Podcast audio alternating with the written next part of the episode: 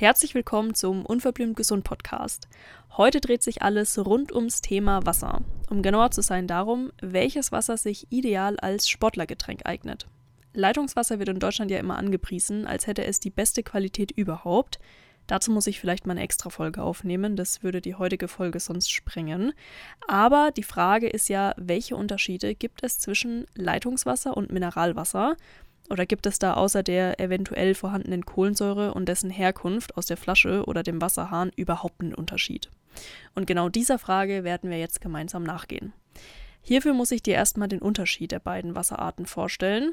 Leitungswasser besteht in Deutschland nämlich ca. zu zwei Dritteln aus Grundwasser und einem Drittel aus Oberflächenwasser. Da es einer Vielzahl von menschlichen Einflüssen unterliegt, muss es vor dem Verzehr dementsprechend von Wasserwerken auf gewisse Grenzwerte kontrolliert und bei Bedarf aufbereitet werden. Kontrolliert wird hier unter anderem die Keimbelastung, das Vorhandensein von Schwermetallen oder auch Nitrat, das durch die Ausbringung von Düngemitteln ins Grundwasser gelangen kann.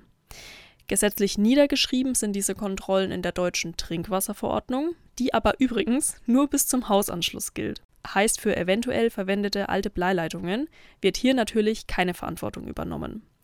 Übrigens wird auch ganz klar empfohlen, dass, wenn der Wasserhahn länger als vier Stunden nicht benutzt wurde, das Wasser vor der Benutzung zum Trinken oder Kochen so lange laufen gelassen werden sollte, bis das Wasser eine kühle Temperatur aufweist. Die Empfehlung kommt aufgrund der sogenannten Last Mile zustande, denn durch langes Verweilen von Wasser in den Leitungen kann eine mögliche Verkeimung und der Übergang von beispielsweise Blei aus den Rohren oder auch Nickel aus den Armaturen begünstigt werden. Natürliche Mineralwässer haben ihren Ursprung in unterirdischen, vor menschlichen Verunreinigungen geschützten Wasserreservoirs und werden aus einer oder mehreren natürlich oder künstlich erschlossenen Quellen gewonnen.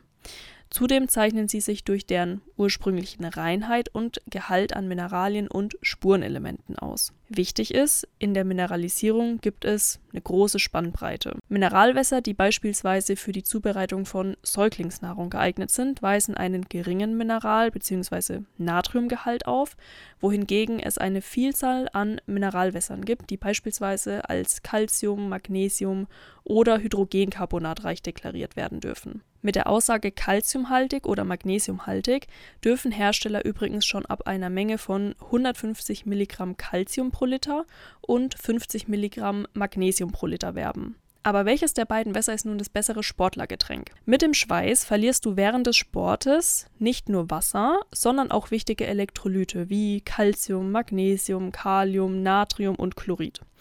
Pro Liter Schweiß gehen im Durchschnitt 40 Milligramm Calcium und 20 Milligramm Magnesium verloren.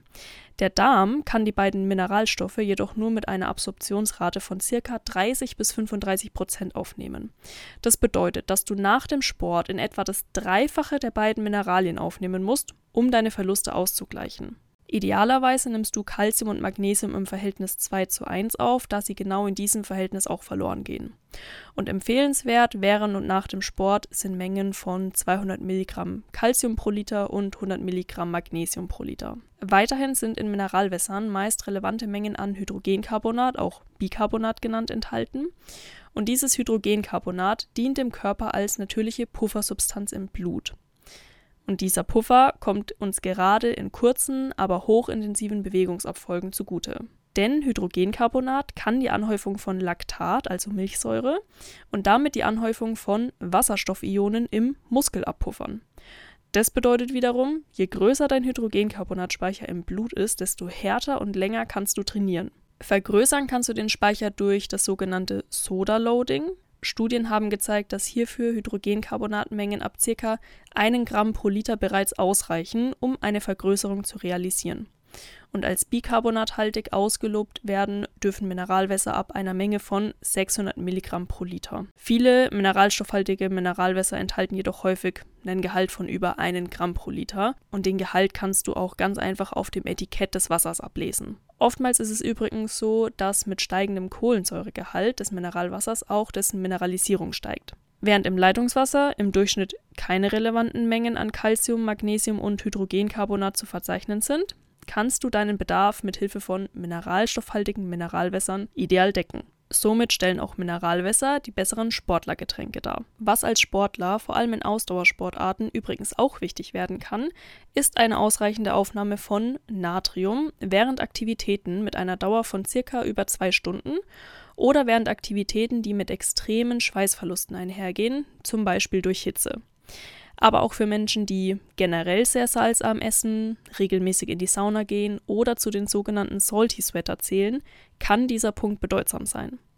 Salty Sweater scheiden, wie es der Name bereits sagt, vermehrt Salze mit dem Schweiß aus und das erkennt man auch an den vorhandenen Salzrändern am Sport-T-Shirt oder dem Sport-BH nach dem Sport.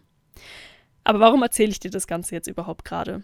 Wird viel geschwitzt und zeitgleich eine große Menge an natriumarmen Wasser getrunken, kann es zur Hyponatriämie kommen. Die Hyponatriämie ist gekennzeichnet durch ein zu wenig an Natrium im Blut. Bei rascher Entwicklung kann es unter anderem zu Hirnödemen, begleitend mit Kopfschmerzen, Übelkeit oder auch epileptischen Anfällen kommen.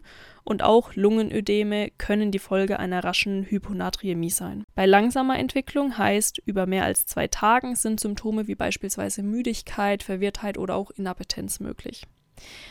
Die Hyponatriämie kann tatsächlich bis zum Tode führen. So wurde sie beispielsweise auch einem 30-jährigen Triathleten im Jahre 2015 beim Frankfurter Ironman durch einen zu hohen Wasserkonsum und einem daraus resultierenden Hirnödem zum Verhängnis. Um das Ganze besser zu verstehen, erkläre ich dir mal die Ursachen, die dahinter stehen. Zustande kommt eine Hyponatremie im Sportbereich, wenn während oder direkt nach einer intensiven Sporteinheit, die mit hohen Schweiß und somit hohen Natriumverlusten einhergeht, große Mengen an Flüssigkeit ohne relevante Mengen an Natrium aufgenommen werden. Heißt, durch den Verlust an Natrium im Blut, durch das Schwitzen und einer erhöhten Aufnahme an Flüssigkeit in Form von natriumarmen Getränken während oder direkt nach der Aktivität kommt es zu einem Ungleichgewicht der Natriumkonzentration im Blut und der Körperzellen. Da der menschliche Körper jedoch stets bemüht ist, ein Gleichgewicht herzustellen, kommt es zur Osmose. Das bedeutet, dass Natrium aus den Zellen ins Blut und Wasser aus dem Blut in die Zellen strömt, um die Homöostase, also dieses Gleichgewicht, wiederherzustellen. Und das Einströmen des Wassers führt letztendlich auch zu den Ödemen, die eben lebensbedrohlich werden können. Um eine Hyponatremie zu verhindern, sollte den Sportgetränken bei länger andauernden Ausdauereinheiten oder Wettkämpfen oder bei hohen Schweißverlusten durch Hitze Salz zugefügt werden. Hierfür wird von circa einem Gramm Salz in einem Liter Wasser gesprochen. Oder aber du kaufst halt einfach natriumreiches Mineralwasser. So viel zum Thema Hyponatremie. Je nachdem, welcher Sport getrieben wird, macht es auch durchaus Sinn, mit Kohlenhydraten im Getränk zu arbeiten. Aber, und das ist hier ganz, ganz wichtig, die Verträglichkeit sollte dabei immer individuell im Training ausprobiert werden. Also mach hier bitte keine Experimente im Wettkampf. Gut, jetzt haben wir noch zwei kleine Ausflüge gemacht. Hiermit möchte ich die Folge aber auch beenden. Vielen Dank fürs Zuhören und ich würde mich freuen, wenn du auch in der nächsten Folge wieder einschaltest.